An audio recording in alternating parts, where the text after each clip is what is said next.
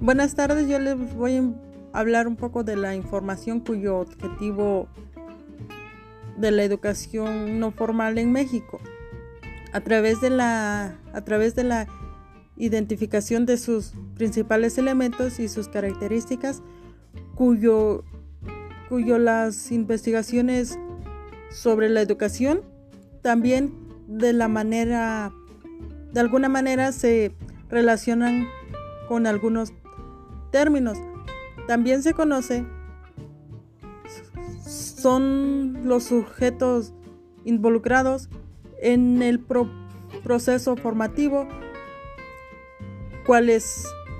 son las prácticas de la relación que se da entre ellos durante dicho proceso